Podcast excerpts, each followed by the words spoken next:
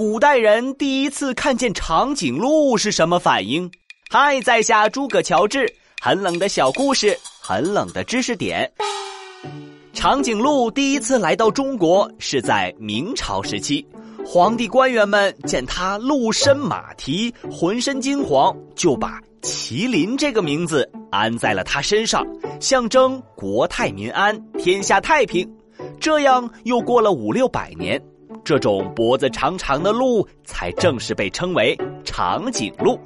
好了，今天就到这里，下次再带你们去穿越，拜拜。